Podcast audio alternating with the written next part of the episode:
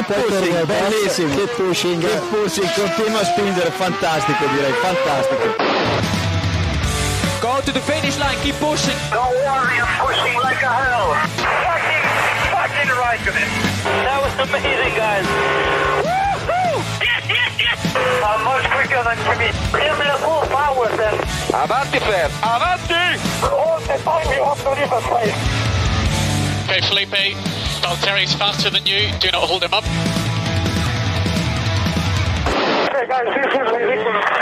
Hola a todos y bienvenidos al episodio 311 de Keep Pushing F1. Este episodio en el que espectacularmente vamos a hablar de una victoria de Ferrari, pero no os acostumbréis. ¿eh?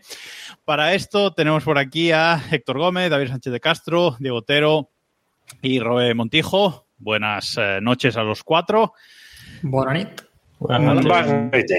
Impactados por una victoria de Ferrari, supongo, porque no sé si muchos mm, apostábamos por, por, esta, por esta victoria. Ahora diremos de qué se trata, si ya no lo sabéis, los que nos estáis oyendo sobre todo. Pero, pero bueno, mmm, pensábamos que esta temporada no, no íbamos a hacer un podcast en el que habláramos de una victoria de Ferrari, ¿no? Increíble. Sin palabras. Incluso, incluso hablando de lo que estamos hablando, me parece increíble, ¿eh? porque yo tampoco lo esperaba. Creo que había un favorito claro, era Toyota. Y, mm, y pese a todo, pues mira, disfrutamos de la victoria de Ferrari. Evidentemente estamos hablando de las 24 horas de Le Mans que se celebraron este pasado fin de semana y, y, que finalmente acabó con victoria de Ferrari, del Ferrari 51, del hipercar de Ferrari, que un coche con menos de un año, o bueno, mmm, por ahí, de, de, desarrollo, un año de, de, desarrollo y llega y gana las 24 horas de, de Le Mans, hizo el Ferrari 50 la Superpole pero el ganador fue el eh, 51. Y tengo que decir que eh, el contragafe de Marc Gené funcionó porque en la propia retransmisión de, Eurosport, para la que pusimos un montón de enlaces en el grupo de Telegram t.me barra F1 durante el fin de semana, pues durante esa retransmisión, una entrevista a Marc Gené dijo que era imposible y lo dijo dos veces. Dijo que era completamente imposible, David, que Ferrari ganara las 24 horas de Le Mans en su primera participación después de 50 años. A mí me asombra, porque además Gené, eh, recordemos que Gené, para quien no lo sepa, si es que hay alguien que no lo sabe, Gené fue el primer piloto español que ganó las 24 horas de Le Mans. O sea, que es que Gené no es que estuviera ahí en calidad solo de, de embajador de la marca, es que estaba en calidad de piloto de Le Mans que puede mirar por encima del hombro, por ejemplo, a Charles Leclerc, cosa que tampoco hace falta mucho. Más que nada porque Leclerc es bajito, o sea, quiero decir, no, no Era fácil, tal, sí, es fácil, es fácil. Es fácil.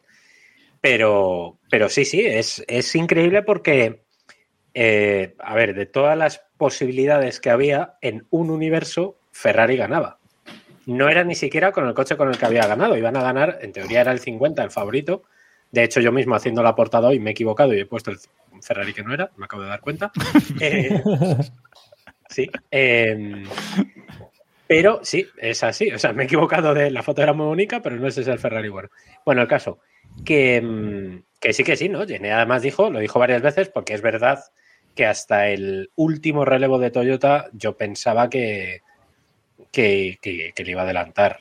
Ferrari hizo una carrera muy, muy buena, muy, muy fiable hasta cierto punto, pero yo pensaba que Toyota al final se iba a acabar imponiendo y, y bueno, una decisión final digna del estratego de Ferrari, pero en este caso del estratego de Ferrari de Fórmula 1, pues, pues, le regaló la, la, victoria a Ferrari, sí, sí. Pero eso, David, eh, ¿crees que habría ganado Toyota, no? En caso... Yo creo que sí. Yo sí. creo que sí, porque, a ver, se equivocaron. Para quien no viera las 24 horas, como Diego, eh, que no va a hablar en la primera media hora de este podcast. En la primera media hora no va a hablar. A mí, me habéis engañado, a mí me habéis engañado porque yo pensé que ibais a contar esta historia, esta gaita al final y iba a poder cerrar antes de tiempo. De haberlo sabido, ahora, me habría, me habría ido a cenar hablar, tranquilamente. Ahora veis que no se lee el guion, ¿vale? Antes del programa. ahora hablamos de Fassbender, efectivamente. Eso. Que... No, pues, La gente, cuánto- la gente ahora mismo flipando con que haya guion, también te digo, ¿eh? El- sí, sí. Pero, ¿qué, qué pin- qué pinta el magneto malo en toda esta historia? Pues ya verás. Pues ya verás, porque Espera, malo, malo es bastante. Venga. Sí, sí, sí, sí, es bastante cepo. Bueno, el caso, que para quien no lo viera, eh, Toyota tiene la costumbre, no sé si mala o buena, que a mí me parece un poco racista, porque es muy poco racista, de que eh, la carrera la tiene que acabar un piloto japonés. Bueno, es una apuesta de marca, ¿no? A ver, es comprensible, creo. Es nacionalista. Como Nacionalista, mínimo sí. nacionalista. Como mínimo nacionalista. Yo creo que es un poco racista. El Pero, problema es que a lo mejor, si tienes otro piloto, puedes hacerlo. A ver, la alternativa era Kobayashi, que se había hosteado por la noche, porque hay que Claro. contar que Toyota, lo llevamos diciendo muchos años, cinco años consecutivos ganando, siempre porque no ha tenido rival. Medio rival y ya sabía que le iban a cagar. Pues este La año, Palma. dos, pues fíjate. Yo, yo no lo esperaba, ¿eh? No, yo tampoco. Yo tampoco. No, no, que lo nadie lo perdiesen, esperaba. joder, es que a ver, que... Porque parecía, porque primero, el proyecto de Ferrari, el 499P, es que tiene menos de un año. Es que se estrenó, Claro. creo que las primeras pruebas fueron en junio, oficiales, en junio del año pasado. No llegaron, de hecho, al, al Le Mans del año pasado, que era cuando pretendían estrenarlo. Estratégicamente, o sea, lo que han ido allí son prácticamente de ingenieros, etcétera, es la gente que han sacado del proyecto de Fórmula 1 para no echarles. Con el tema este del límite presupuestario de la Fórmula 1, se han inventado un equipo entero. Fijaros si tenía gente en Ferrari, que han podido montar un equipo entero de carreras. A ver, solo la gente que la- ya tenía. La ¿Sabes lo bueno? que hizo... Sí, perdona, No, bueno, solo un comentario. ¿Sabes lo, lo genial de Ferrari, David, de eso que estás diciendo? Echaron a gente del equipo de Fórmula 1 para hacer el equipo de Le Mans. Pero echaron a los incorrectos, porque los estrategas buenos fueron los que mandaron para Le Mans. ¿sabes? O sea que, tú fíjate, Correcto. Correcto. O sea, es, es, es perpéntico. Es que es, es puro Ferrari. Es, que es puro Ferrari. es puro Ferrari. Absolutamente puro Ferrari. Y eh, eso, la cosa fue que eh, Toyota decidió que en, la en el último relevo tenían que sacar a Ryo Hirakawa, que es un piloto veterano, muy prometedor, o sea, perdón, novato, muy prometedor, frente a, eh, por ejemplo, Buemi, que es el, creo que es el quinto piloto que más carreras ha disputado, de, o sea, más veces ha disputado las 24 horas de Le Mans. O, O Harley, que estaba haciendo Harley, un relevo No. Harley, fue el Carrerón líder del 8, sin lugar a Sí. dudas. El otro Toyota, el 7, se hostió por la noche. eh, tuvo un agujero y no, no pudo, se salió de pista, entonces ya quedó descartado. Eh, que fue, por cierto, el primer gran golpe de la noche canalla. El segundo gran golpe fue escucharme a mí cantar. Y, eh, Duro, el varias segundo duro, ¿eh? Duro, duro, duro. Sí, el segundo fue bastante duro, sí. Una cosa, David, en la noche canalla, ¿por qué no te estudias la Porque entiendo que la canción la tenéis escrita antes. ¿Por qué no te la sabías? Porque te vimos ahí leyendo la canción todo el rato en el Escucha. papel. Esto tiene una explicación y es Santi Ayala, el narrador, tiene una letra de médico que flipas. Entonces, no la- se, lo, se lo apunta a Boli. Es que tengo la yo creo, ay no la borré, yo creo que la tenía, la tenía. Se lo apunta a Boli a rotulador y es que no se entiende un carajo. O sea, es que Igor y yo no podíamos leer, no, es verdad, no, no se podía leer. Y, eso, bueno, volviendo a las carreras. El caso, que Río Hirakawa salió a hacer el último relevo. Ferrari o sea, empezó a recortarle tiempo, pero por pura mecánica, porque es verdad que en estrategia iban bastante mejor los Toyota, hasta que, y esto no me creo que lo vaya a decir en serio, se les cruzó una ardilla. Según Pascal excusa. Bastón, es la mejor excusa que he escuchado en mi vida y mira que Hay imágenes, hay imágenes, porque no Ah, sé, sí. ¿eh? Yo no No, lo he la- visto. No he visto imágenes. La ardilla quedó sería. La ardilla quedó esbambada, según parece, según Pascal Baselón, que fue también, por cierto, este también estuvo en Toyota en Fórmula 1 hace Sí. mil años, director técnico del proyecto de Toyota eh, de Le Mans, eh, se quedó, se atropelló Hirakawa un, una ardilla, por lo que sea, y eh, les hizo un agujero en el morro y entonces les afectó la aerodinámica. Entonces, por eso, luego, a los, los tres horas, pues Hirakawa se salió de pista. Sí, vamos. O sea, acción-reacción a las tres horas. Bueno, en Bueno. eh, en fin. Y, y- y con Sí. un relevo de, Harley entre medias. Sí, sí, Sí, o sea, es que no tiene ningún No hay quien se lo crea. O sea, no hay quien se lo O crea. sea, A ver, nada, yo que, atrope- que estuvieron- atropellase en una ardilla, me lo- o sea, una ardilla me lo creo. Otra cosa es que se hayan exagerado las consecuencias Claro. de eso. Sí, sí. Claro. Sí, porque además eh, en, las, en, en la zona de Le Mans se pasa, como todos sabéis, se pasa por un pueblo, por el pueblo de Mulsanne, y hay un pequeño bosquecito entre el final de la recta de arriba de Les Unadiers y justo a la entrada de donde están ya las curvas Porsche, hay un pequeño bosquecito, o sea, que hay animales. Nos ¿Vuela dice- lo de la ardilla? Nos dice, nos dice Jajax 0404 en el chat que es que la ardilla tan bonita que la recordó y se desconcentró. Eso es la única, lo único que me cuadra. Estaba mirando a las ardillas, claro, en el monte. Eso es lo que Puede, La puede. ser. ardilla ferrarista, ¿eh? ¿Qué es Que- cepo? que- que- y se que- salió y punto. Y ahí se acabó la carrera. No, que iba, iba- a decir antes que a mí me flipa más lo de Red Bull, ¿no? Comentábamos el tema de Ferrari porque por el límite presupuestario destinó ingenieros a, a Le Mans.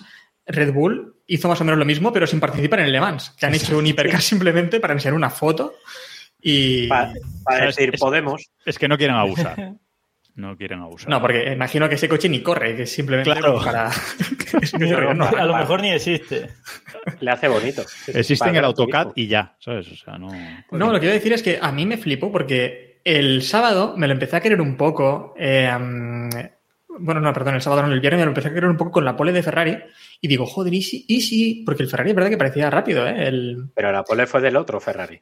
Sí. Sí, sí, pero digo Ferrari. Ferrari Ah, es como más general. surrealista, que hacen la pole con un coche y ganan con el otro. O sea, es, es como Bueno, pero, No, pero hicieron primera línea. posición, hicieron primera línea, joder. Primera sí, sí, línea. sí. Y dices, bueno, si los dos Ferrari salen ahí, y ahí me lo creí, y ya en la primera vuelta, cuando vi a los Toyota tirar, y vamos, arrancaron muy fuerte los Toyota, que nada, duraron como tres vueltas, ¿no? Creo que duraron. eh, los Una, Ferrari una, enseguida. una. No, una, una, una. en la primera vuelta. La Salieron primera, a la primera. a saco desde el principio. Y digo, joder, Sí. pues Toyota ya quiere aquí imponerse y no haber, no va a tener rival.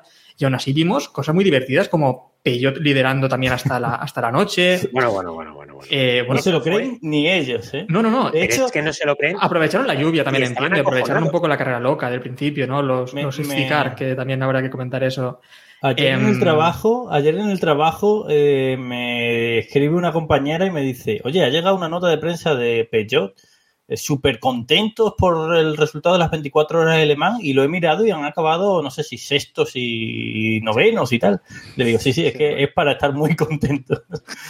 Si la noticia es que acabaron. Es que de Pues hecho claro, el proyecto claro. de Peugeot se muere. O sea, es que ya no van a seguir.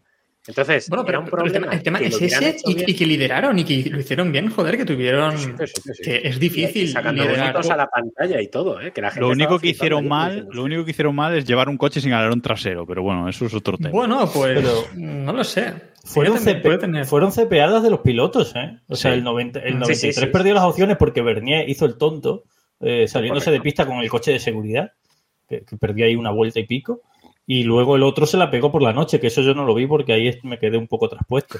Pero Es que- se la pegó. no, pero al final, al final lo que me da la sensación es que tenemos, bueno, prácticamente de los equipos oficiales han ganado todos, excepto, bueno, porque incluso Cadillac, ¿no? Quedó también tercero y cuarto, tuvieron una carrera más o menos decente. Sí, sí. Excepto Porsche, que lo de Porsche para mí ha sido horrible. No me Bueno, esperaba ese resultado de ellos. Es que- sido- Bueno, pero Porsche Porsche- no era equipo oficial, ¿no? Realmente. No, sí, eh, Sí, sí, sí. Sí, no estaba el Jota también, que es el que, es el, que hizo bien. El Jota es el que lo hizo mejor, claro. Claro, Bueno. el no oficial. Bueno, Me- joder, se, pegó, se pegó menos- qui- se pegó 500 castañas. Sí, pero joder, es que Aguantó. el oficial. Lideró también. Sí, Sí, lideró. No, bueno, también lideró el 6, creo, o el 5. Las pero primeras se fue Bueno, decir, para quien no, para que no esté muy al tanto, decir que hasta este año prácticamente, pues lleva cinco años Toyota siendo el, el único contendiente realmente a, del WEC y a ganar las 24 horas de, de Le Mans. Y este año por fin, pues a- había un poquito de, de salseo, ¿no? Estaba Toyota, estaba Ferrari, eh, estaba Peugeot, como estamos diciendo, Porsche, Cadillac, eh, no sé si me olvido de alguien. Bueno, Sí, el House, no sé qué, pero bueno, digamos un poco marcas, eh, un poco un el año de... sordido, el equipo sordido Bicols, que se, el día que se Bueno. vaya Bicols yo dejaré de seguir eso, que de hecho ese coche, para quien no lo sepa, iba a disputar en ese coche. ¿Cómo se a llama? estar- Vanhol. Vanhol. o Vanwall, Van- Vanwall. Vanwall, Vanwall, sí, Vanwall, sí, sí. sí. En ese coche iba a estar eh, Jacques Villeneuve. Pero no sé muy bien qué carajo pasó, que Sí, de hecho tenía contrato para la carrera, que le bajaron. A falta de 15 días, le metieron un. le mandaron un comunicado de Jax, ¿sabes contar? Pues no contamos contigo. y subieron a. Sí. Y Yo no sé qué les pasó, de- pero. Andan de denuncias, ¿eh? O sea, Sí, sí, es que yo no sé qué les pasó, pero en las primeras carreras de la temporada, que fueron por Timao, Sebring y no me acuerdo cuál fue la otra, y Spa. Spa, y Spa, se la pegó en todas. O sea, Vanguard abandonó todas porque se la pegó Villeneuve. Entonces es normal que le mandasen al carajo. sí, Y- pero, que, y el- pero pero que en tampoco han acabado, vamos. Sí, sí, sí, no, a ver. Bueno, ver, por el ir. último, Bueno, el último sitio formas- que yo vi a Jacques Villeneuve fue en la Euronascar, ¿no? Que está acostumbrado a los toques y demás y a... De todas formas, para, para acabar ya con, con el Baikol, si, si queréis con Le Mans, que tampoco vamos a, a extendernos mucho más, eh, batieron su récord. Por una vuelta hicieron su mejor actuación en las 24 horas de Le Mans. ¿Quién? ¿Quién? Nunca, habían, nunca han acabado las 24 horas de Le Mans. Siempre Exacto. sosteaban o, o Ah, daban menos vueltas de la start. Y eh, creo que eran ciento, creo recordar, que hablo de memoria, 134 vueltas su récord y hicieron 135. Pero son muy, son, o sea, es un equipo lamentable, ¿eh? Es Porque un equipo de mierda. Glickenhaus es con todo lo que es, que al final es lo que es, pero Glickenhaus está ahí, más o menos cerca, eh, pesca unos resultaditos, bueno, no va a ganar, pero está ahí. Un jefe va con un sombrero americano. Claro. Tiene es gracia. Michael es un dentista, recordemos. Sí, sí, sí, sí. Bueno, por, por avanzar un, por avanzar un poco. eh, sobre Le Mans, eh, el Box 56, ese coche de la, de la NASCAR. ¿Qué tal? ¿Cómo lo visteis? Sonaba cojonudo, ¿eh? Como un animal. Y los ver, que y nos dice la gente, claro, los que estaban allí. Jaco, por ejemplo, que está aquí leyéndonos en el chat, estuvo por allí y, y Guillermo también nos comentó que el ruido que hacía aquello era bonito, ¿no? Hay gente que después dice que, que el ru- que el ruido no es importante, ¿no? En, en la competición, joder. Un coche con sí. motor que hace ruido es sorprendente. El día que vuelvan a Sí. ponerle motor a los Fórmula 1 será la hostia.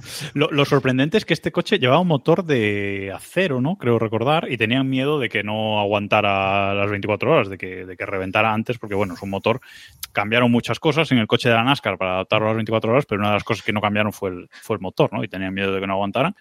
Y aguantó bien, o sea, creo que no tuvo casi ningún problema. este tenían, coche. sí tenían un pequeña, una pequeña modificación que era el, el depósito, la capacidad del depósito, Sí, porque si eso no, sí. no llegaban. Eso sí. Tenían, no recuerdo cuánto, pero creo que eran de 60 galones a 90 galones, una cosa Sí, así. pero lo que es el bloque motor, eso Bloque motor era exactamente sí, igual. sí, sí. Entonces, eso es De hecho, la norma del, la norma del garaje 56 es básicamente en este caso que sean Cajón desastre es la norma, pero sí. Claro. Pero que sean, si vienen de otras competiciones, por ejemplo, que sean equiparables o que sean parecidos a los que usan en, en sus Y competiciones. una cosa, ¿qué os pareció lo de los safety cars? Lo de los tres safety cars y... A ver, yo- Peligroso. peligroso. ¿tú crees? Sí, No. porque me no da miedo veo. que lo copien en otras competiciones. Ah, Ah, vale. En ese sentido. Eh, vale, vale. A ver, tiene una cosa buena y es que da oportunidades de que haya mini carreras. Eh, hablamos, volvemos otra vez a las putas resalidas, que es que es un debate que este melón lo tienen que abrir la Fórmula 1 en breve. Y me da miedo que elijan esta decisión, que en lugar de sacar un safety car, saquen varios. Esto no nos vale en circuitos que sean cortos, como son los casos de la, La Fórmula 1 no nos vale. Pero no a sacar si tres llega un momento dos. deciden, No hay, no hay categoría. ejemplo, ¿no? sacar claro, no ¿Eh? sé. ¿Cómo, cómo, cómo lo divides esto? ¿Cómo lo haces? Bueno, eh, no lo sé. A mí me da miedo que este sea el avance. eh, o sea, cuando en Le Mans tú ves algo, yo esto lo he aprendido desde hace ya muchos años. Cuando en Le Mans tú ves que empiezan con motores eléctricos y luego a los años llega la Fórmula 1. Tú cuando ves que no sé qué. Pero, ¿qué pero? ¿cómo, cómo nos ¿Qué será engañó? Freitas, eh? ¿Cómo Cosa, nos engañó cosa- Freitas? cosa que ga- ganará Ferrari en la Fórmula 1 pronto, entonces. Pero va- vamos Pero a ver. primero, primero tiene que irse 50 años, ¿no? Para ganar. Ahí está, a lo mejor. O sea, por- na- tenemos claro que no llevan 50 años preparando el coche, porque, ojo, ¿eh? Igual sí, ¿eh? Igual sí. A ver, yo el único problema que le vi a esto es que, no sé, 90 minutos aquí de Sisticar fue muy largo esto. Y menos mal que en la segunda parte de la carrera no tuvimos, pero joder. A, ver, el no sistema sé. no, no me disgusta el sistema, pero eso tiene que ser más ágil. Más ágil, sí, sí. Pero, mucho más ágil, ¿eh? O sea, no me, va- Sí, sí, no que me sí. vale la mitad ni siquiera. O sea, ni siquiera la mitad de tiempo me vale. Claro, yo estoy, yo estoy de acuerdo en que tiene que ser más ágil, pero a mí el sistema eh, me gustó porque no sé quién decía en el grupo de, de Telegram que si, si no hubiera este sistema de safety car, eh, Toyota le habría sacado mínimo una vuelta a Ferrari y, y ganando las 24 horas. No Eh, no lo sabemos, es competición ficción, lo de siempre, pero bueno, que sin este sistema de reagrupamiento cada X vueltas, porque al final es muy, lo decía en la retransmisión, ¿no? Muy, muy americano el, el tema. Sí. Es que puede haber las diferencias que haya, pero cuando hay un cacharrazo, venga, reagrupamiento, nos colocamos y volvemos a empezar. Y a ver, fue una edición cojonuda, las cosas hay que decirlos. Yo, desde las que he seguido, mm, la mejor que he visto Sí, nunca, Sí, sí, sin duda. Competición todo el rato, luchas en pista, adelantamientos, o sea, mm, estrategia al límite, mm, de todo. Eh, y bueno, eso tenemos que concedérselo. Evidentemente, estar 90 minutos de safety o 40 no puede ser. Sí, sí. No, es- yo de- yo es esta- o sea, la edición ha sido tan, tan, tan buena que no encontrabas huecos para hacer nada.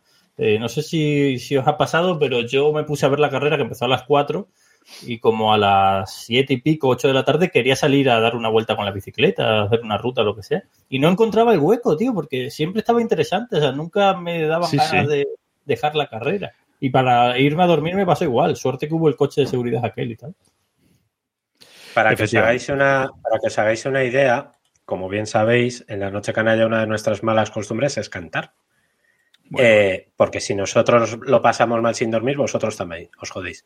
Y eh, teníamos varias canciones que se nos quedaron en el tintero. O sea, no nos dio tiempo a cantar. Y cantamos cuatro veces. O sea, Sí, teníamos más. Pero es que pasaban cosas. O sea, no podíamos. Y de hecho, teníamos pactadas varias entrevistas, porque, con- a ver, había gente allí. Creo que durante la noche hasta las 6 de la mañana solamente pudimos hablar con Luis Costa, con el hermano de Albert Costa, que además moló mucho porque en ese momento, de esto que te cae el protagonista así a las manos, estaba Luis. ¿Cómo está tu hermano? Espérate que le pregunto. Y literalmente le oímos abrir la puerta. Albert, ¿cómo vas? Que estoy con los de Eurosport. Espera, que quiere. Toma. Y nos puso Albert Costa. O sea, fue. mm, Y a los tres minutos, oye, que os dejo que me llama el jefe. Y se subió. O sea, es que fue. Bueno, pues Joder. este tipo de cosas en la noche de Le Mans es muy, muy inusual. Porque siempre hay momentos en los que los equipos pues dicen, oye, mm, sin correr, sin riesgos, sin tal, Exacto. vamos a ser suaves.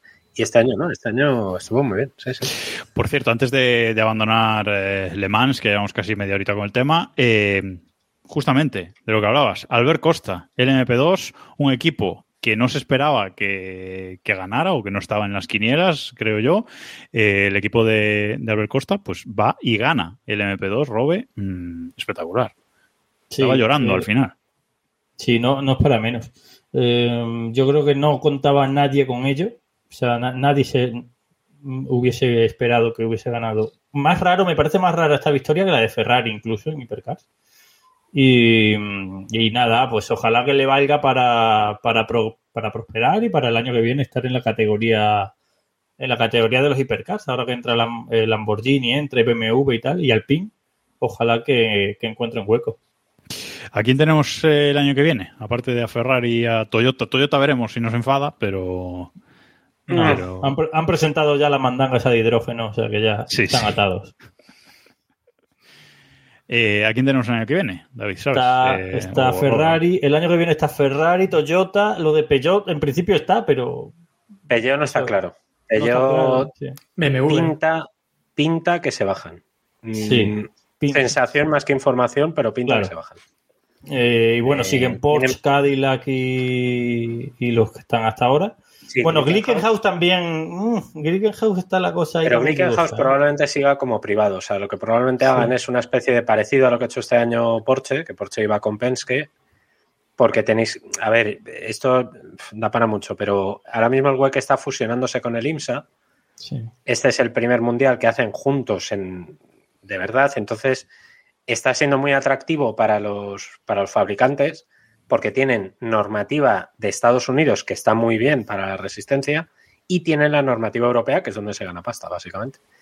Entonces, con, con un solo coche corren en los dos sitios, en Europa Claro, y en entonces- se ha minimizado el, el coste que les supone para, para hacer el campeonato. Es un campeonato que es interesante, tiene más eh, vinculación con los coches de calle. Por ejemplo, te pongo un ejemplo claro. BMW va a estar el año que viene con un motor, creo que son de 640 y tantos caballos, de los cuales ciento y pico son eléctricos, y ese es el motor que llevan o que va a llevar el BMW XM, que es un todoterreno atómico potentísimo que solo se va a vender en Estados Unidos, es una puta marca, y van a llevar ese motor. Entonces, Y, lo sí de, y lo de. Toyota con el hidrógeno también tiene visos de que llegue a Claro, coches de calle. claro. ¿eh? Entonces, las marcas están interesadas en eso. Audi está haciendo conatos de a lo mejor volvemos en algún momento tal. De hecho, el doctor Ulrich estaba por allí, que a mí me dio un poco de miedo y todavía se me lava el corazón, porque ese señor es como Helmut Marco, pero con dos ojos. O sea, imaginaros lo hijo de mil padre que es. Y, y es bastante, sí. Entonces, tal. Y el año que viene, además, vamos a tener más pilotos españoles, que no sé si lo puedo contar, pero lo voy a contar. Primero en Lo contó él. Mm. Vale, pues entonces no es primero en Keep Pushing, pero lo contamos. Da igual, Eh, en Keep Pushing, dilo. Correcto, Dani A no, a no ser, ah, vale, digo, ah, digo, a no ser que no sea Dani Juncadella y sea otra cosa. No, no, no, no, no, no. Dani, bueno, Roberto Meri, que es el típico piloto que se tira todo el año negociando, de repente le llaman en abril, oye, Sí. que hace las seis horas de Spa y Le Mans, y se va con cualquier hierrazo que le den, como cuando corrió hace unos años con un japonés de sesenta y tantos años, que este año también participó y también se estrelló. Y sí, entonces va a estar bien. Yo creo que el año que No, viene. va a pero estar- lo de Juncadella, termina de decirlo, que no se ha dicho antes. Ah, no, eso, que Juncadella ya lo tiene firmado, que va a estar eh, con. Porque el año que viene además entran los GT3. Preguntabas, Jacobo, qué pasa con los GT Pro, porque Sí, este sí. año no había. Pues básicamente que el año que viene hay GT Pro- eh, GT3, que más o menos es lo mismo. Dicho así, ahora me escuchará Eloy. y Me Bueno, que se lo digan a. Corvette, si es lo mismo. Bueno. Bueno, más o menos. Así, para el gran Y público. ojo, y ojo, ojo a Antonio García, ¿eh? que en, en la entrevista en Eurosport él dijo que quería Sí. estar el año que viene. Y O otro sea que va a estar el año que viene. Otro que va a estar Yo el creo año que que viene. Antonio va a lo estar en el coche, en el coche Sí. grande, ¿eh? Por ser. eso, por eso lo digo, por eso lo digo. Y Vamos. otro que va a estar el año que viene, que lo están preguntando en el chat, es Valentino Rossi con el BMW. Hmm, también. Ah, cierto. Va a Cierto, estar sí, sí. pilotando. Valentino está haciendo, está haciendo un programa parecido al de Michael Fassbender, pero bien. Y siendo Y veremos, y veremos en qué equipo corre Verstappen, Alonso y Hamilton, ¿no? Que eso es- En, en Vanguard, ¿te lo imaginas? En En en, en el Bike Hoy molaría no tanto. podrían correr ahí. Gana- ganaría. Y ganaría, No. ganaría, por supuesto. Yo te digo yo que no. Eh, bueno, antes de pasar a la Fórmula 1, ahora sí, lo de Fassbender, si lo quieres resumir, David, para, para Diego, para que sepa lo cepo que es. A ver, eh, para si hay alguien en el chat que no sabe quién es Michael Fassbender, Magneto en las nuevas de X-Men, Pues para la gente que le guste el cine bueno, el de Malditos Bastardos. El de Malditos el alemán. Bastardos. Perfecto. el de correcto, el que Yo hacía. lo conozco por ahí, no sabía ni que hacía Magneto. que hacía ¿Que tres. salen malditos bastardos, Fassbender? Sí, hombre, en la taberna alemana. Claro. Es el que dice, dadme tres, no sé qué. O... Eso, tres, eso. Es verdad, Sí. que lo hacía de una manera muy rara, eso. Bueno, pues Michael Fassbender lleva, esta ha sido su segunda participación en las 24 horas de Le Mans. Eh, esta le ha salido incluso peor que la del año pasado.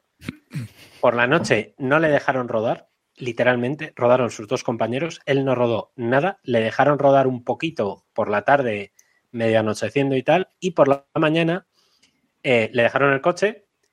Su ingeniero de pista, que es español, se llama Roberto, venía de Porsche del GT Pro, em, contaba en la entrevista que le hizo Javier Rubio y Tomás Aldaña a mediodía que bueno, que iba bien, que de hecho estaba haciéndolo mucho mejor, estaba rodando solo cinco segundos más lento que sus compañeros.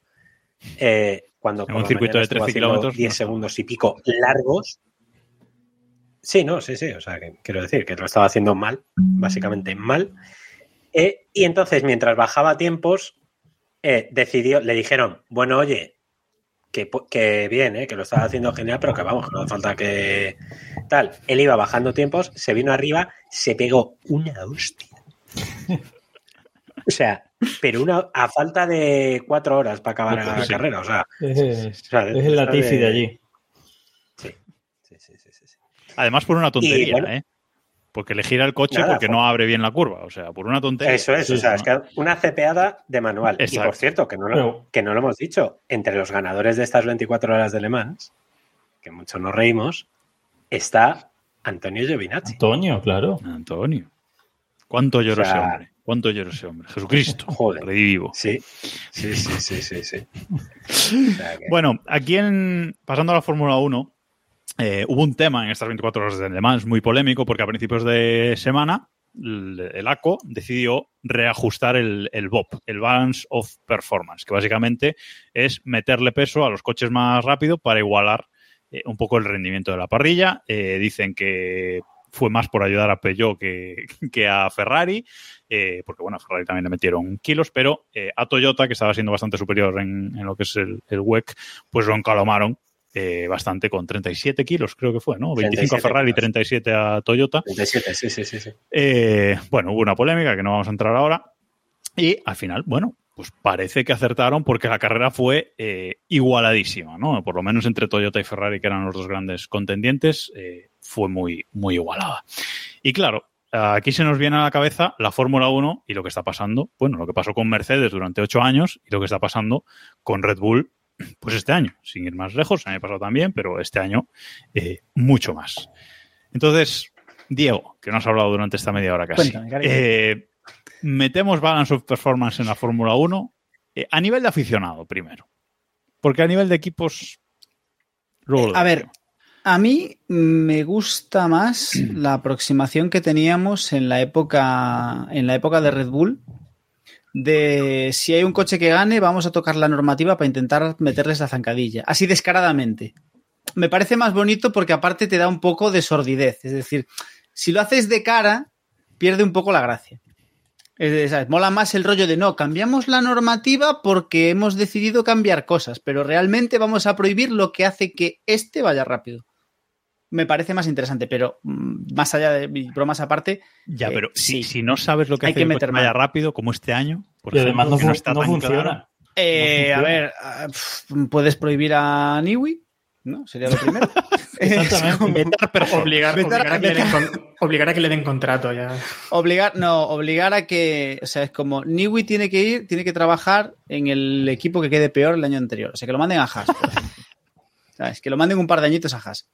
Pero bueno, ahora en serio, eh, desde luego tienen, desde mi punto de vista, tienen que hacer algo de forma, pero, pero vamos, indiscutible. Porque aparte, tanto con Mercedes hace años como ahora con Red Bull, porque ahora se, no- nos estamos flipando con Red Bull, pero de- lo de Mercedes en la, en la era híbrida ha sido igual, no es sostenible. Es que no es sostenible para nada porque es, es una mierda. Es decir, por mucho que nos guste Verstappen y por mucho que lo que queramos, es lamentable. que Pero ¿no creéis que disfrutaríamos más de Verstappen este año? Metiéndole kilos a ese coche. Claro. Sí, Sí, pero claro. por eso digo. Pero por eso digo que hay que meterle mano. O sea, no Pero puedes dejar esto así. Actualmente tenemos un balance of performance, De más mierda. o menos. De mierda. Mierda. Sí, que no De funciona, mierda. que es el límite de las horas de túnel de viento, que Eso no va, como eso se no está va. viendo De- este año, de- no sirve para nada, ¿no? Al final. Pero, a ver, yo no soy tan partidario del balance of performance a mitad de temporada. Es decir, lo de como este va muy bien, le voy a encalomar, no lo veo tan claro. Joder, Diego, pero de yo una ahora mismo- temporada. yo ahora a ver, mismo- ahora mismo, vale, pero, pero ahora mismo, vale, pero es que ahora mismo, pero claro, pero tú piensas que el año pasado Red Bull no tenía la ventaja que, tenía- que tiene este año.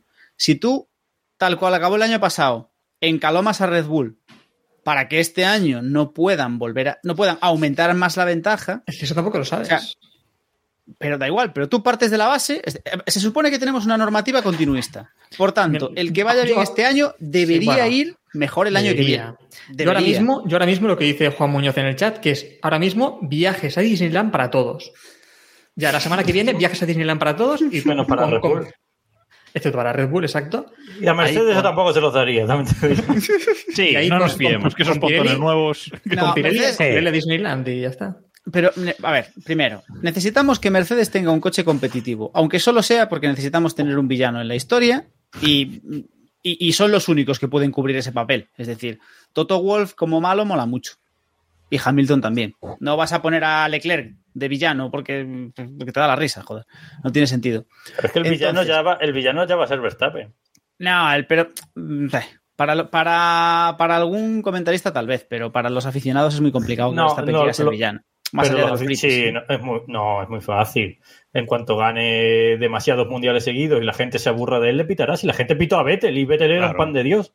O sea que la gente va a pitar a Pero, pero, Vettel, pero a Vettel le pitaban los españoles porque, No, porque no, le ganó no los los mundiales a españoles, Alonso. eh. No, He no, no. he visto eh, hasta- yo he visto a Vettel abucheado en el Gran Premio de Singapur, que es como. El, ¿qué el a dedito, esta gente? el dedito jodía mucho. Este A ver, dedito jodía yo, mucho. eh, Jodía entraba que en ganaste. foros, yo entraba en foros alemanes eh, de Por lo que Fórmula sea. 1, por lo que sea. Sí, bueno, me gustaba cotillar por ahí en foros también de, de Fenotécnica, de, de Autosport y demás, y, y también en foros alemanes.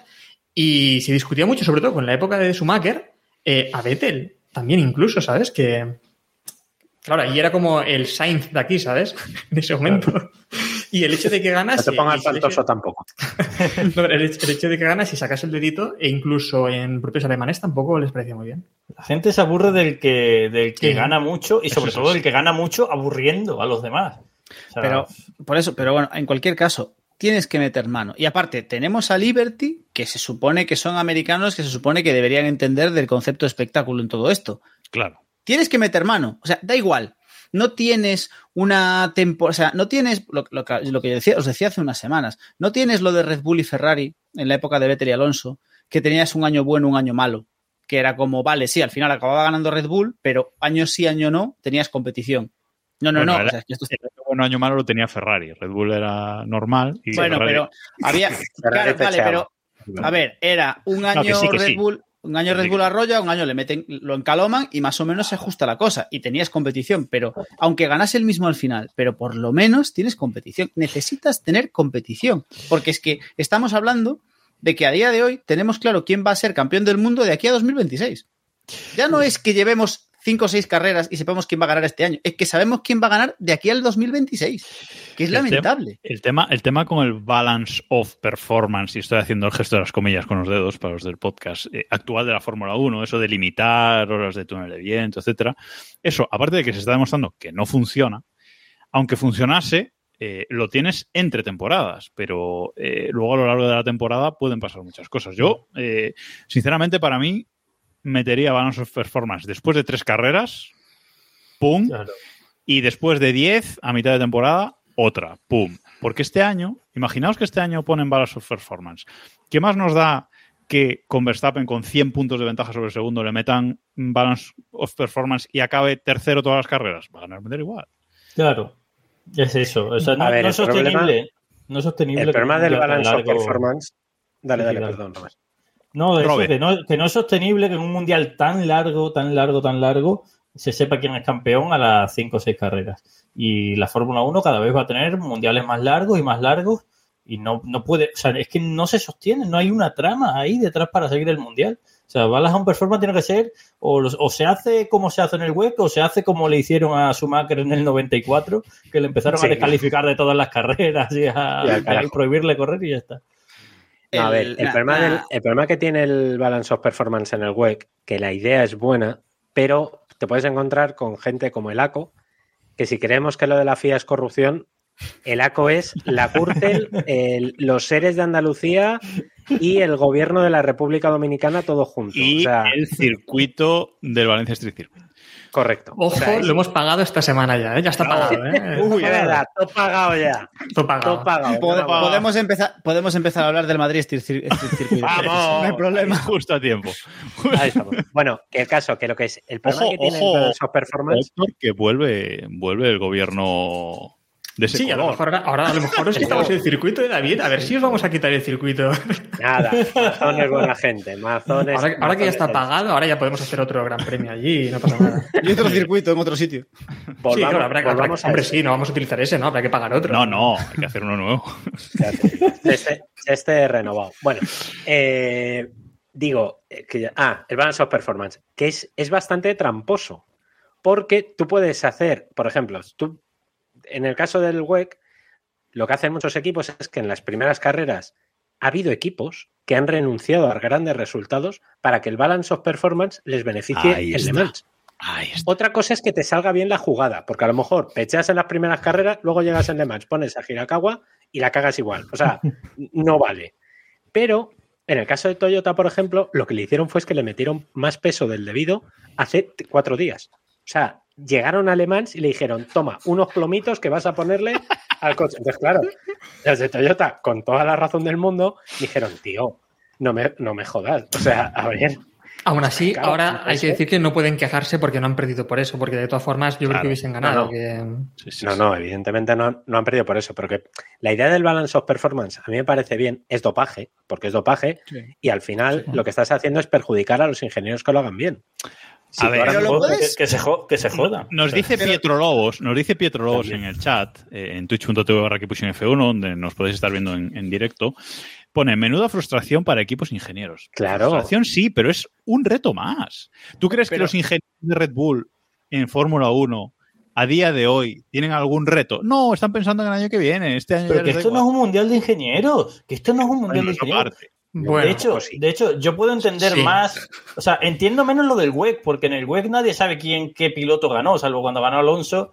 Nadie sabe qué piloto ganó. O sea, sabemos qué equipo, o sea, qué marca gana. Gana Ferrari, gana Toyota, y no sé si el año pasado ganó el Toyota 7 o el 8. Sinceramente, no lo sé. Sé que ganó Toyota. El- No, Hostia. David tampoco lo sabe. Me da lo mismo. Me acabas de pillar ahora mismo siempre, siempre el gana el siete, me 8, el parece que 7 fue el sí, siete. siempre gana. Pero el año Claro, pasado creo que ganó el claro. 7, ¿no? Pero siempre gana el 8. Me que fue el 7. me, sí. me da lo mismo. A- a- allí sí que gana la marca. Entonces, allí sí que el Bob es menos justificable. Pero aquí que lo que importa es el piloto. Oye, los coches tienen que ser más o menos iguales porque aquí el- la gloria, la fama, el éxito se lo lleva el piloto. Por más que tú me digas que no, que luego los ingenieros, los ingenieros muy bien, lo que tú quieras, pero aquí eh, la gente conoce los mundiales que tiene Verstappen. Los mundiales que, y de hecho nadie sabe ni cuántos mundiales de constructores tiene nadie. O sea, nadie se acuerda Pero- que en 2021 el mundial de constructores lo ganó Mercedes. Da igual. Pero yo creo que, Robert, es una competición de ingenieros, pero que al final nos centramos en los pilotos, pero al final realmente... Sí, sí, no, a ver, el- no, no estoy negando, no estoy negando. Sí, sí, no, no. pero quiero decir, el espíritu de la Fórmula 1 es uno, lo que pasa es que después también tenemos muchísimas cosas que atentan contra el espíritu de la Fórmula 1 y incluso no El nos aumenta el espectáculo. Tenemos el DRS que también sería un atento contra el espíritu de la Fórmula 1 o los neumáticos actuales de Pirelli Pirelli. o, o- o los componentes, eh, motores ¿no? y demás componentes limitados. Todo eso atenta contra la Fórmula 1, por lo tanto, si tratamos de aumentar el espectáculo, si, si tratamos de aumentar el espectáculo, eh, hagámoslo bien, ¿vale? Nos cargamos el espíritu de norma, pero para cosas que aumenten un poco, que veamos Pero- cositas. Pensáis- Pero pensáis- siempre, lo, pero siempre lo puedes plantear con, pues, en en lugar de decir, pues vamos a cargar, a- a plomar el Red Bull si van rápido, por cada no sé cuántos puntos de ventaja que saque Red Bull al segundo, le damos un test de Pirelli al segundo. Como los de Mercedes en su día. Sí, le damos claro, un test de. Pirelli y, más tú- 10, y, y más 5 millones de presupuesto. para que Eso ya puedas me gusta mejor- pero no. el que lo del presupuesto no funciona, lo del presupuesto no funciona, porque si tienes no, a un cepo de ingeniero no funciona, entonces no me vale. Además, que es que eh, pero la Fórmula 1 Guasol. tiene que hacer algo, tiene que hacer algo sí o sí, porque esto no pasa en ningún deporte. O sea, pensad en la Champions League, que todos los años antes de empezar ya supiésemos quién la va a ganar. Nadie la vería, ¿para qué la Bueno, ves? a ver, no te importa. eh, Robert, per- perdón por, por alusiones. Ante la duda ya sabemos quién va a ganar la Champions cada año. No. Otra cosa es que salga, pero La mayoría de las veces el Madrid pierde la Champions. Y por suerte. bueno, pero las, pero cuando no las pierde las gana. O sea, Sí, claro, como todos los equipos. Sí. bueno, al City no le sale siempre. Este año sí, este año sí, es verdad. Pero, pero, pero es verdad, no, ahora fuera de cachondeo. Es verdad que la Fórmula 1 tiene que hacer algo, pero es un mal endémico y yo creo que es un mal endémico que no tiene solución. Es, es- yo creo que es puro espíritu Fórmula 1. En el momento en el que haya una temporada o una época en la que haya un gran equipo dominador, hasta que no se cambie la normativa, es imposible. Lo hemos visto a lo largo de la historia. Nos vamos a la McLaren de finales de los 80 y aquello era infumable. Nos vamos a la Ferrari de hace 20 años y Schumacher con el- la minga afuera. Hace 10 años estaba Vettel arrasando, arrasando y mirad cómo se fue. Hamilton hasta hace tres años era campeón. O sea, es que es muy complicado y eso es un mal endémico que la normativa per se no va a solucionar. Y un balance of performance yo creo que no es la solución. Pero es algo Porque, que como pasa del siglo- el web, se trampea. Es algo que pasa del siglo XXI adelante. O sea, cinco mundiales seguidos de Schumacher, cuatro seguidos de, de Vettel, eh, no sé cuántos mil seguidos que ganó Hamilton, creo que fueron seis con el de Rosberg en medio, y ahora los que gane seguido Verstappen, que a saber cuántos van a ser. Pero antes no pasaba, o sea, antes McLaren era muy superior, pero ¿cuántos años fue superior McLaren? Uno muy, o sea, relativamente pocos años, y encima tenía dos pilotos peleándose entre sí. Es que ahora es insoportable porque son equipos que solo tienen a un piloto y a un bufón de segundo y encima son inmensamente superiores durante 10 años, no durante 3 años. A mí lo que me, lo que me preocupa más es que la Fórmula 1 ni siquiera se esté planteando esto, porque no veo trazas de que se lo esté planteando. Eh, y luego, por otro lado, que los equipos lo acepten, porque, por ejemplo, ahora decía Domenicali el otro día que está eh, trabajando en el nuevo acuerdo de la Concordia, etcétera, etcétera. Y no veo yo que vayan a ir por esa línea, o sea, que vayan a cambiar algo. Entonces, eso sí me preocupa, porque esto, si lo meten además, no va a ser mañana. O sea, tendría que ser como pronto en 2026. Eh, pero esto será una discusión larga. Entonces, es lo que me preocupa, ¿no? Que no, que no hagan Es que luego, realmente. además tenéis que tener en cuenta una cosa. Volviendo a la comparación Le Mans o WEC, eh, Fórmula 1, el WEC tiene una cosa que también es muy del espíritu de las carreras por prototipos, que es la presencia de pilotos malos. No me refiero a Stroll, que Stroll es malo, pero es de los, de los mejores, o en teoría de los mejores, es de los malos. Yo me refiero a pilotos malos, malos. Paul Dalalana, Michael Fassbender, eh, Cepos, lo que allí Valentino llaman- Rossi. Valentino Rossi el año que viene vamos a ver. No, Rossi yo creo que... No, yo, yo también. es oro, yo creo que entra como oro ya, ¿no? Sí, Directamente. sí, sí. Yo creo que Yo creo que Rossi es decente. Por eso, entonces, lo que allí lo califican como pilotos bronce, que son cepos, entre nosotros son malos, quizá eso sería una solución para la Fórmula 1. Jesús, yo tengo aquí una que está estornudando. Eh, digo que sería a lo mejor una, una solución meter una especie de equipos privados o meter una especie de categoría amateur, amateur, entiéndaseme, a lo mejor meter a, a novatos del F2, no sé, hacer algo, revolver un poquito, porque aunque ganen los de arriba, vas a tener espectáculo por abajo. Y eso, por ejemplo, lo hemos visto, los años de dominio de Toyota, joder, ha habido carreras muy entretenidas de Le Mans, pero porque nos reíamos de los que iban octavo, noveno, tal, no sé, hacer algo, menear un poquito el, el- árbol que, si no, pues nos vamos a encontrar con temporadas como esta. Bueno, eh, avanzando y moviendo un poco, veremos si la Fórmula 1 pf, hace algo, aunque, insisto, lo dudo, lo dudo bastante porque no veo ni siquiera que, que se esté generando ese debate, ¿no? Ellos están con su balance of performance de limitar horas de túnel de viento, etcétera, que van a probar durante años y cuando vean que no funciona, pues lo quitan y seguimos todos igual. Bueno, en fin. Que, por cierto, muchas gracias a Sergio Martínez, que nos ha hecho una raid durante este rato. Y bueno, que ha entrado porque mucha gente. Estamos hablando, imagino que de lo mismo que estaba hablando también Sergio, sobre Le Mans y demás. Él ha estado por allí, por suerte, nosotros no. Trincando. no sé. Vamos a decirlo Y- todo. Y ahora ya estamos pasándonos un poquito a la Fórmula 1 y vamos con... con Pero una cosa, pre- nos preguntaba, para terminar ya con esto, nos preguntaba alguien en el chat, creo que era Pietro Bolos, eh, a favor o en contra, ronda rápida, nos pedía ronda rápida a favor o en contra del balance of performance en Fórmula 1. Yo a favor. Yo a favor Yo- también. 100% a favor. Venga, sí, qué cojones. Si vamos a dopar esto, vamos a doparlo bien. Venga, a favor. Total. Cinco a Es que yo no veo el problema. O sea, sinceramente. O sea, Sí, se está no haciendo veo el problema. se está haciendo El problema del dopaje, se- se si el problema del dopaje no es, no, no es ninguno. El problema es que está El prohibido. problema, pero- el problema es que esté prohibido, efectivamente. Correcto. Estamos de acuerdo. Eh, mientras no afecte a los cuerpos, no pasa nada. Claro. Bueno, en fin. o- bueno. Y ahora sí, vamos con la previa del Gran Premio de Canadá, que tenemos este, mm, este fin de semana en, en el circuito Gilles Villeneuve. Eh, nos vamos hasta allí, un circuito que lleva en la Fórmula 1 desde 1978. Eh, bueno, la Fórmula 1 te- ha tenido alguna baja, sobre todo por la, por la pandemia, pero la primera vez que estuvo fue en 1978. Es un circuito que tiene una longitud de 4.361 metros y el domingo se van a dar 70 vueltas a ese circuito para completar una distancia de carrera de 305,27 kilómetros. El récord de vuelta lo tiene Bottas desde 2019. Eh, este es uno de los récords que no se ha bajado porque bueno, no se ha ido allí en los años de, de pandemia, insisto, y lo tiene en un minuto 13 segundos 78 milésimas. Es un circuito eh, rápido, un circuito con un tiempo de vuelta bastante, bastante corto.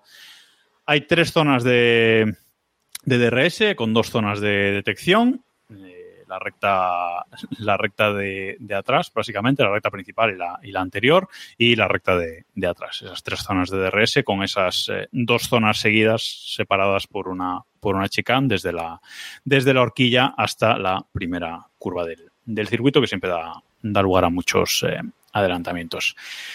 Viendo esto del DRS eh, tan largo, yo creo que aquí no, o sea, Red Bull no tiene rival en este, en este circuito con su velocidad punta, con su DRS que funciona mejor que el de nadie.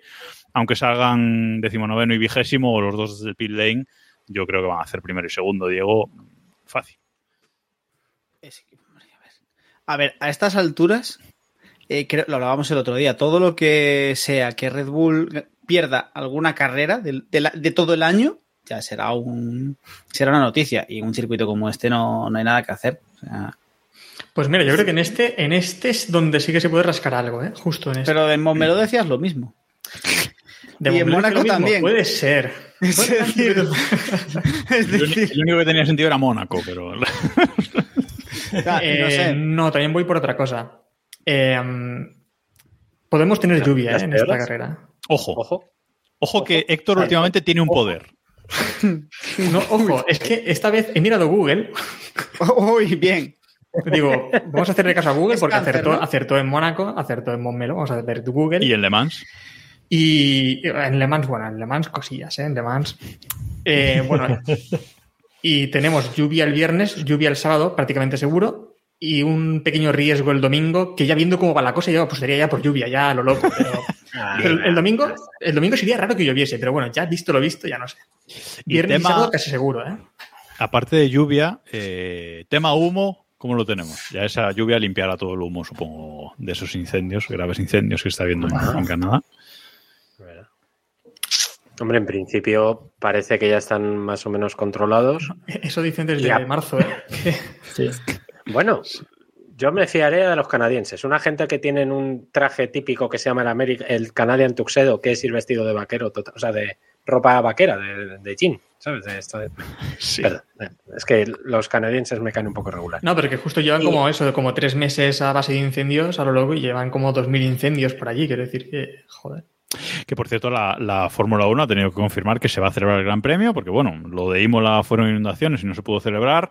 Aquí, eh, supongo que todos habéis visto esas imágenes de Nueva York teñido de, de rojo y naranja por el humo de estos, de estos incendios. La Fórmula 1 Yo dijo pensaba que eran fans de Verstappen, que habían. Joder, se pasaron con las bengalas. Escucha, son muy bruticos, ¿eh? Pero Eso, eso me lo creo, ¿eh? la Fórmula 1 ha dicho que en principio que se va a celebrar, que no hay ningún problema. Veremos si llega el miércoles la noticia keep pushing y nos dicen que no se celebra, ¿no? Pero, pero bueno, en principio parece que la situación está mejorando en cuanto al viento y si, sobre todo si lleva si llega la lluvia, pues limpiará todo, todo un poco. Así que, bueno, He veremos. calculado, he calculado en circuitos la superficie quemada, porque esto se hace mucho en campos de fútbol, ¿no? Y, y Sí. digo, joder, voy a ver la Pero en medida circuitos, ¿en circuitos. He cogido ¿Pero en Indianápolis. Indianápolis, por el tema de que es así. Redondo. por ejemplo. sí. Sí, sí, sí. Podría haber cogido y-. Hockenheim, es más... Yo de verdad, Héctor, hijo. No, he, he pillado. Los genios Además está cerca, está cerca de Canadá, joder, y digo, pues No, un óvalo, ¿no? Un óvalo he cogido Indianápolis, que son unas 100 hectáreas aproximadamente, pues serían unos 40.000 circuitos de Indianápolis, en la superficie quemada actualmente en allí, que son como unos 4 millones de campos de fútbol, quiero decir que... Pero campos de Para, fútbol, para que la gente, para que la gente nos entienda, ¿no? Campos de fútbol, que es una medida del sistema internacional que la gente comprende más, pues Sí, lo que pasa es que en Estados Unidos creo que no, sistema internacional no, no, no les va, pero bueno, sí. Pues a ver si ese lo comprenden el de 40.000 Indianapolis, a lo mejor es así. Bueno, pues eh, mucho, mucho. O sea, es, es, es grave el tema. Y, insisto, la Fórmula 1 de momento ha dicho que se celebra. También dijo en Imola que se celebraba, pero bueno, parece que aquí hay, hay más eh, posibilidades. Eh, una pregunta, que decíamos lo de Red Bull. Eh, ¿Consideramos urbano eh, el Gilles Villeneuve? Por, por Pérez, digo. La Yo es que tengo una pedra, yo es que tengo una pedra y de hecho te he dejado hablar antes porque tenemos el corte perfecto en el que dices no va a haber rival para Red Bull y es que estoy convencido de que no acaban ninguno de los dos. Bueno, O sea, es que el corte, minuto 54, por favor, para cuando tengamos que hacer el corte, minuto 54, 53 y poco, Jacobo diciendo Red Bull no va a tener rival. Y es que yo estoy convencido que no acaban ninguno de los dos. Primero, A porque ver. está el muro, el muro de los campeones. Pérez contra el muro de los campeones se paga a, a nada, a cero con Sí, cero. O sea, Pero el sábado, yo creo. ¿eh? Tendría que ser campeón para darse ahí, ¿no? Claro. Pues Sí, pero es que Pérez, Sí, claro. ya, pero bueno, los terra- para los terraplanistas es campeón. Claro, claro. es, es ya tal. Y luego Verstappen se va a poner. en- y Verstappen, a ver, por pura estadística, tiene que, tiene que fallar alguna vez. Por- o sea, ya es por una cuestión de probabilidad y leyes de la termodinámica. ¿Cuántos años hace que un campeón no se da contra el muro? También te digo, porque Ya, hace mucho. ya. Bueno, pero- El último fue Vettel, yo creo. ¿eh? Pues puede ser. Pero, a ver, el tema es Verstappen, pero es que para que Verstappen falle, alguien, o sea, tienen que, alguien tiene que conseguir que Verstappen vaya mínimamente apretado. Es Pero que. si casi eh, se hostia el otro día en Momeló y iba con el codo debajo Porque de se la aburrió. porque, claro, Luego- Bueno, pues Claro. ya está. Pues a lo mejor claro, aquí claro, es- es- es- existe la posibilidad de que se duerma. Eso sí. puede ser. Puede ser. Bueno, luego en la porra David va a poner eh, Victoria de Verstappen, ya veréis. Pero, pero de momento no acaba ninguno. Bueno, aquí Pirelli lleva sus neumáticos más blandos, C3, C4 y C5, aquí sin sorpresas. Bueno, mm, a ver si estrenamos los de lluvia extrema. ¿Por qué no? El No a sábado, por lo menos. No a. No creo. Eso no existe. No funciona. No, no existe. No, no tiene contacto con. No, no, eso no. Son, son de mentira. Sa- ¿Sabes estos restaurantes japoneses que tienen como, como el, fuera, con, con corchopán, los platos como si fuesen de verdad, pero que son de silicona y tal? Allí Sí. Pues los de, los de, los- es igual. Son, son de mentira. O sea, tú luego vas allí y los tocas y no es neumático. Eso es un cartón. Es mentira. Bueno, horarios este fin de semana, que este fin de semana, al ser carrera al otro lado del charco, pues nos toca carrerita por la tarde, que son las buenas, por mucho que muchos digáis, esas carreras son las buenas. El viernes, Libres 1 a las 7 y media de la tarde, horarios de España peninsular, y Libres 2 a las 11 de la noche. Un poquito tarde, esto ya fue así el año pasado. Mm, Sí, es que has dicho- has sobre dicho- todo para los periodistas. Has dicho por la tarde y digo, hombre, no sé. Bueno, los libres, la- ya la- los libres 2 es, es de noche. Eh, el sábado, libres 3 a las 6 y media de la tarde, clasificación a las 10 de la noche, Por la tarde. bien también, por la tarde. Por la Y tarde. la carrera, eso sí, el domingo por la tarde a las 8 de la tarde. Las Aquí, 8 ya es de noche aquí. ¿eh? cada- aquí no. Ala. Aquí hasta las 11, no. Aquí, aquí es de día todavía. Y aquí, Iros a pasear. Así que bueno, quedaos con el dato carrera domingo a las 8. Vale, por lo menos esa. Hay MotoGP también, ¿eh? Tengo que decirlo, pero. ¿A, a le además importa para- eso? Bueno, no, sí, hay que, hacer una, hay que hacer una advertencia, hay que hacer una advertencia eh, para que la gente no le pille la turra por sorpresa. Es que este fin de semana muy probablemente gane Mar Márquez, entonces Ya estamos. preparaos para la turra, que no os pille por sorpresa, ¿vale? se- ¿Nos caer jugamos algo a que se va vuelva a hostiar, Robert? No, porque es su, Sachsenring, es su circuito, aquí va muy sobrado. Sí, y en las Y Américas ganará. también, pero bueno. Nada, yo creo que no. Yo creo que no va a ganar, ¿eh? Yo creo que se va a caer otra ¿Dónde vez. corren? Pre- pregunta en serio. En ¿Sachsenring? Sachsenring, en, Alemania. en Alemania. La carrera es a las 2 de la tarde, así que bueno. Por cierto, crossover ping pushing. Moni, escucha, Mar Márquez tiene nueva novia. Sí, Perdón. Pero, pero, a ver, ¿a quién le importa? Bueno. Ah, yo, yo hablo con no lo de la novia, no lo de la novia. Sí, Héctor, digo, no lo de las motos, ¿a quién le importa lo de las dos ruedas? Es que, no sé, desde que viene Rob aquí hablamos de cosas que no le importan a nadie, es una cosa. A ver, hemos tirado media hora hablando de Le Mans. O sea, ya vamos a ver, podemos hablar de algo interesante. O sea, podemos hablar de algo interesante para variar. También ¿sabes? te digo, yo creo que todos los años lo que más seguimos es obviamente la Fórmula 1 y también tiene mucho seguimiento también en Telegram, lo vimos este fin de semana. Eh, Pedro Portero, un saludo también aquí, que se pasó ahí las 24 horas charlando. Ole, ole su huevo, sí señor. Un héroe, Pedro Portero. Héroe. Sí, sí. Pero son, creo, las carreras que más expectación tienen habitualmente aquí en Kipushi, ¿no? Fórmula 1 y 24 horas de Le Mans, que es ya como nuestro, nuestra última carrera también del campeonato. Sí, que yo, yo, de hecho, el domingo con la carrera de MotoGP puse un par de mensajes en el grupo Nadie y te hizo caso. no es que me insultaran, es que todo el mundo me ignoró, ¿sabes? Que es lo peor que te puede pasar. ¿sabes? Entonces, bueno, dije, vale, ya. Para, o sea, solo David puede hacer de David, Jacobo. Ya, No- sí, eso, eso, eso también es verdad. Bueno, eh, ¿va a revalidar Mercedes lo de Barcelona en, en Canadá? ¿Va, ¿Va a reafirmar que esos pontones, que son pontones, funcionan o no? ¿O ha sido un espejismo? Es que yo creo que el espejismo continúa por las características del trazado, ¿eh?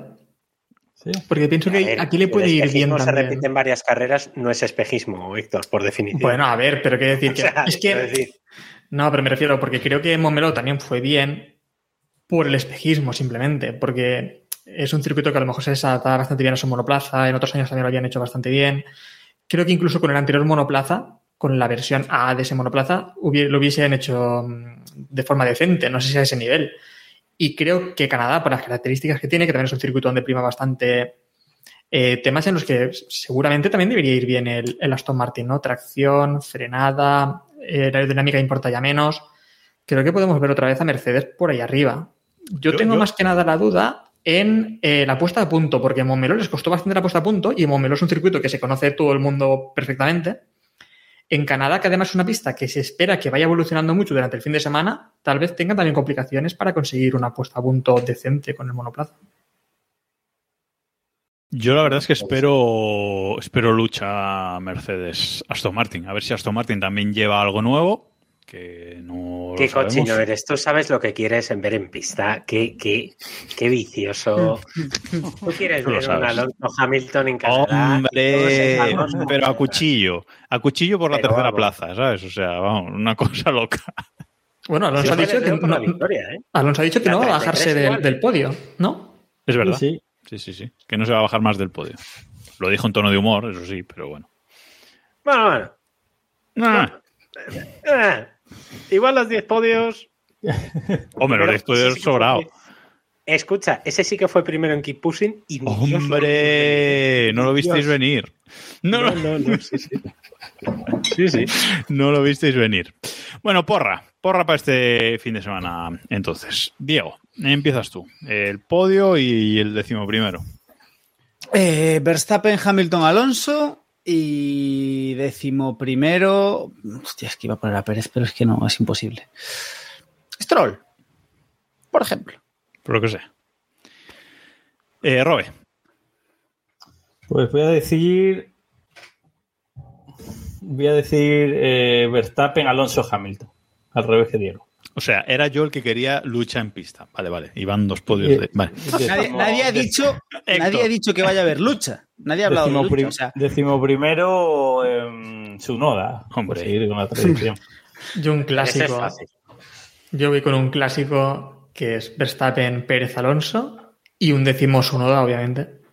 Pero vamos a ver, Héctor, no podemos tener una carrera tan coñazo, porque es que lo que estás planteando es A una ver. carrera coñazo. Bueno, no, la Canadá- lucha por el podio, la lucha por el podio entre Alonso y Hamilton, quiero decir, eso. Ojo, ¿eh?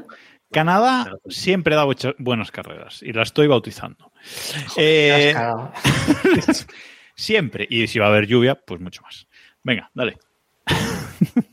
Bueno, yo solo quiero ver el mundo arder.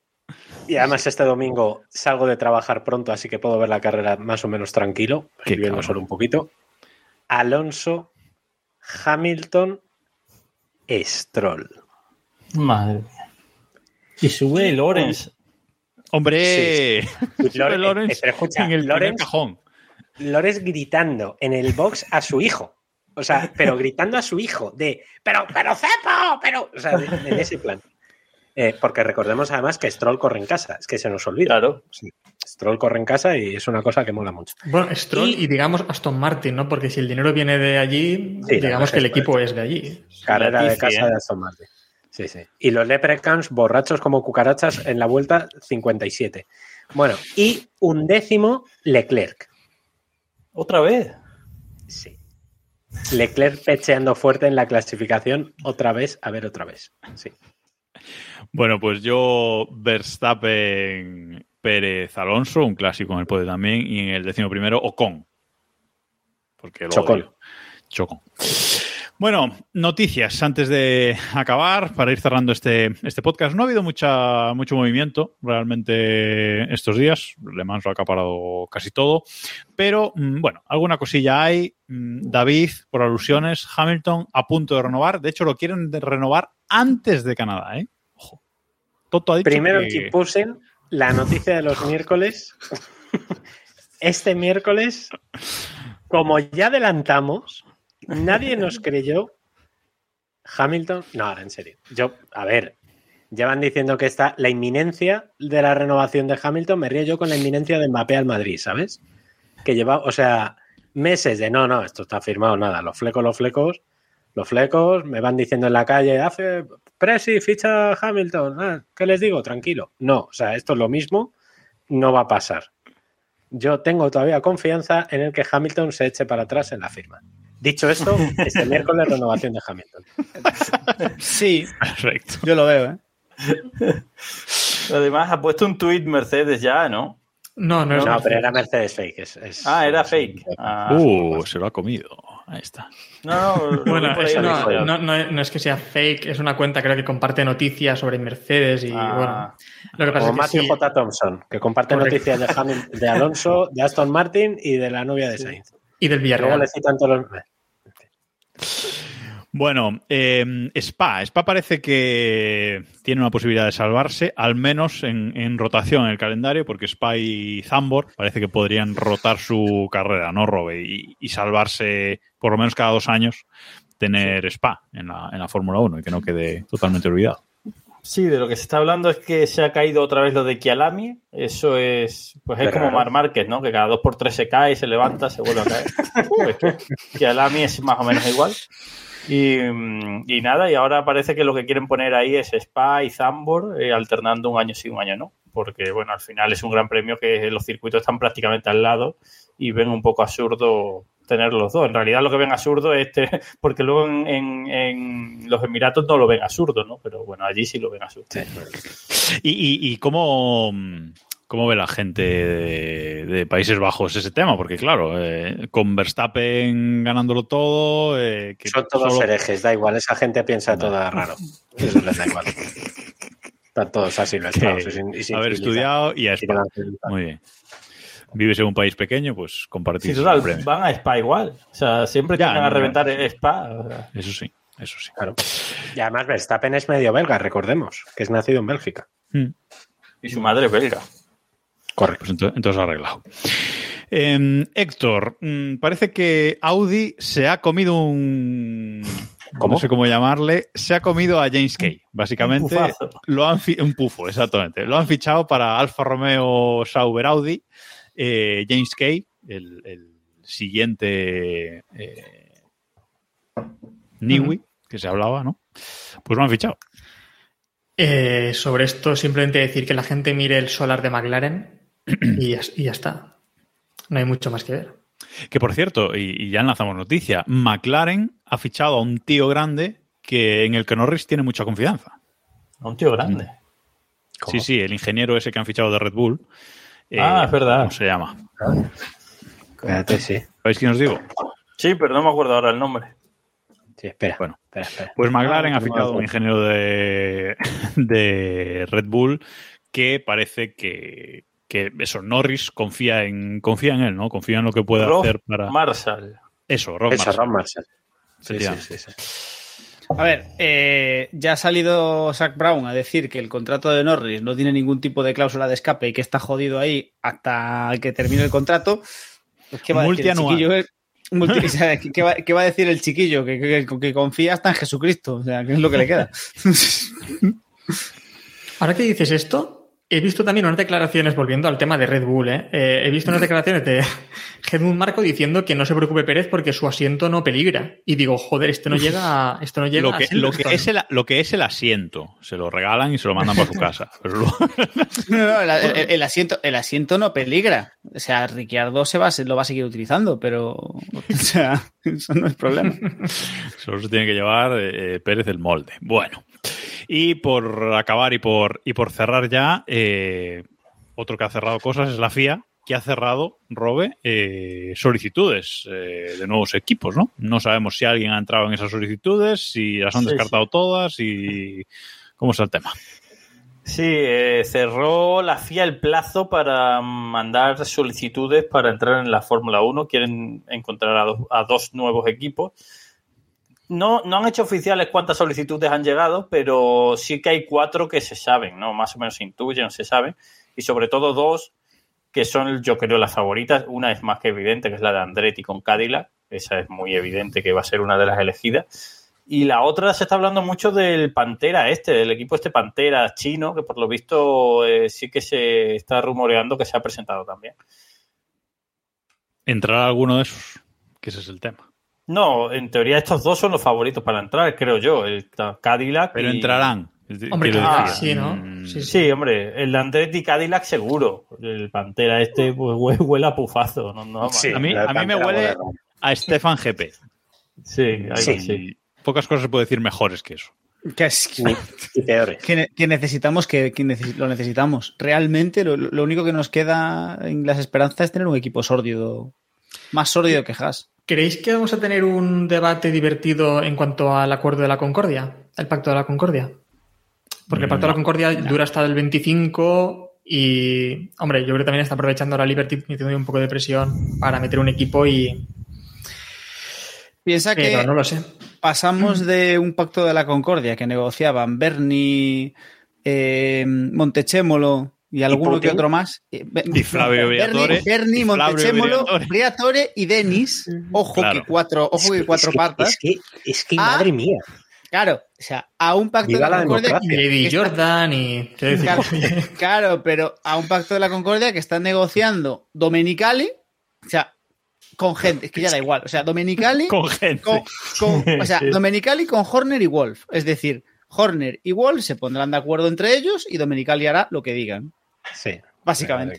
No, pero el Masi, tema es que lo- los Masi hace equipos, de árbitro en esa negociación. los Fantástico. equipos lo que van a hacer es pedir sobre todo que la cuota de entrada sea abusiva.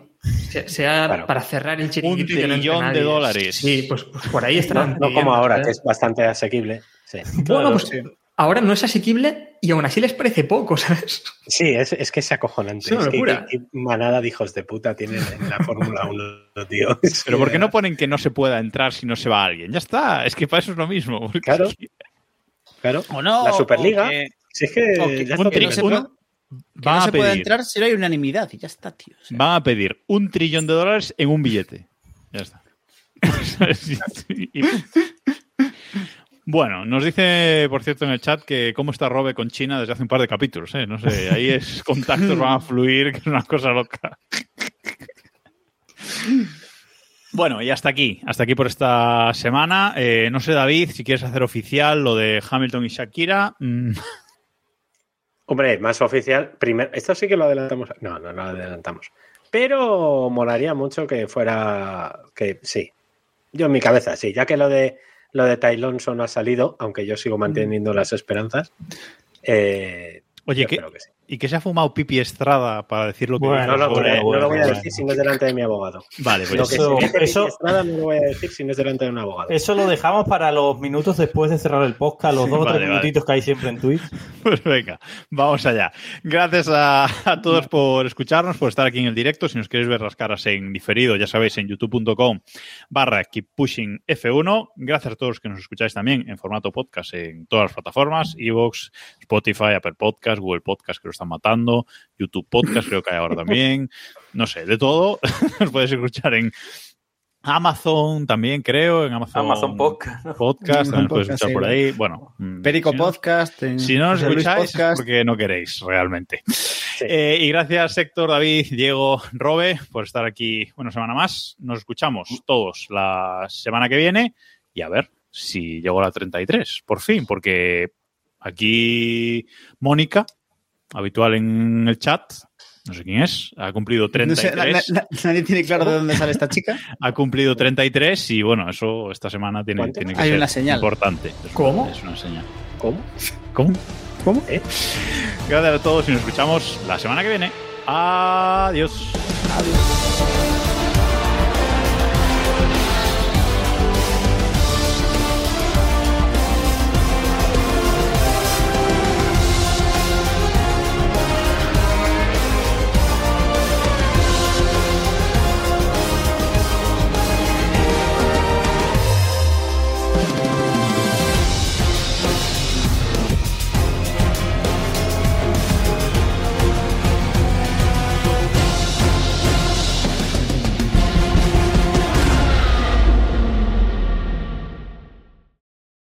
Oye, pero entonces, ¿esto es eh, Shackleton o Hamkira? ¿Cómo...? O Shackleton. A mí me gusta Shackleton me Shackleton. gusta mucho. Shackleton. A, a- a mí lo que pasa es que Sha- a mí Shackleton me da la sensación de que, de que el que se está enrollando con Hamilton es Shaquille O'Neal. Y... Sí, a mí también. Sí, sí, sí. sí. Shackleton, me gusta. Me gusta Por otro lado ya molaría. ¿eh?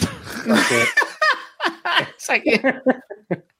Sí, Hamilton y Shaquille O'Neal, la pareja que no vimos venir. No, lo que no, lo que no vimos venir es, es Alonso, que tiene 400 años, y Sainz, que es un joven. Pegándose por, por la exmujer de Mar Bartra. Es por la exmujer de Mar. Bartra. O sea, Mar Bartra. ¿Qué ve Bartra? Al tío que dobló eh, Bale. O sea, quiero decir. Pero- Es que es muy loco todo. Yo alucino con la facilidad con la que habla al- algún periodista en, Pipi. Por sí. llamarle algo. Periodista. público. Por llamarle algo. Bueno, él, él es periodista, ¿no? O sea, su trabajo es Es que este, se huelen las noticias. Sí. Sí. Madre no sé, pero, pero me asombra, o sea, aunque, aunque sea, imagínate que es verdad, aunque sea verdad y lo sepas y tal, pero con qué facilidad se dice eso en público. Porque Alonso y Sainz se la suda, pero le podíamos meter una demanda. De hecho, acabo de leer justo ahora que Lorenzo San, hijo, le va a meter una Sí. demanda. No, Ah. Fernando, Fernando. O, Ferna- Ah, o Fernando San Mm. le va a meter una demanda a este, a. García. este. José María García, sí, sí. Hombre, a ver, es que García ha dicho básicamente que su padre compró un partido del Castilla, sí. Que yo dijo, no, no, que Lorenzo Sanz amañó un partido. Y a tomar por culo. Hombre, a ver. Y lo dice Butano y aquí di que no, ¿sabes? O sea, sí, sí.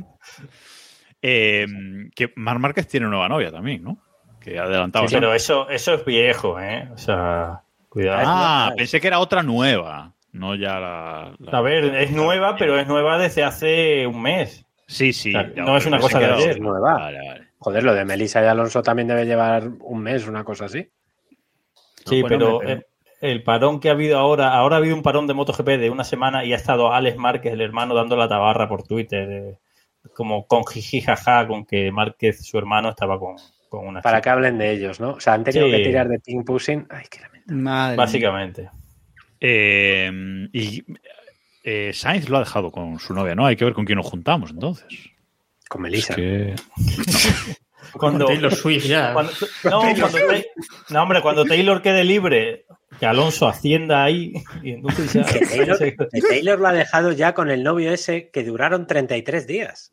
Es que es, que Pues- es todo una señal. es que está todo hilado. Es, es, es toda una puta conspiración humana para que este fin de sea la 33. Me sigue faltando monarquía en la Fórmula 1. Me sigue faltando Yo- monarquía. Yo, yo creo que lo que hacía falta era una Kardashian en la, en la Fórmula 1. ¡Hombre! ya para terminar de hacer el- Algunas euro que anda libre. ¿No? ¿Cuántas son? ¿Seis o siete, no? Pues algunas euro que a bulto. me- Sabéis que en la NBA, porque han estado, las Kardashian han estado con un montón de jugadores de la NBA y siempre coincide que la Kardashian entra y ese jugador de la NBA que estaba bien se muere. O sea, se acaba su carrera. Siempre, siempre. Por lo que sea. Todos, todos, ¿eh? Bueno, se vale, cansa. se necesitamos, cansa fuera. necesitamos que Verstappen, ahora mismo necesitamos que Verstappen se líe con una Kardashian. ¿Quién está libre? No, hombre, no puede dejar a la madre, a la madre del hijo de Kiviat. Es que ese salseo lo hemos hablado y lo hemos explotado muy poco. Muy poco, sí, sí. Sí, Es sí. que te- te- molaría más si Kvyat estuviese en Fórmula 1. Pero de Kvyat, hecho, molaría más si Kvyat estuviese en Toro Rosso. Kvyat no corre con Red Bull o algo así. No, corre con Ferrari. Corre con Ferrari, sí. No lo patrocina Red Bull. De hecho, estaba el otro día en Le Mans con el mono de Ferrari que le queda horrible. No- Horrible. No, le pega nada. No, no, no. Y Se pega el de Es Williams. en- encima, eh, digamos también que ella es hermana de Nelsinho Piquet. Es que esa familia, eso, tenemos eso que es- dedicarle un ping pushing a esa gente porque eso es la hostia. Es Pero, con- pero necesitamos a David con, un- con, una, con una pizarra blanca. Claro, Juego de pelos de loco y pelos de loco. En plan, Yo voy pintando aquí, David. Tú vas diciendo y yo voy pintando aquí. ¿vale? Me parece bien.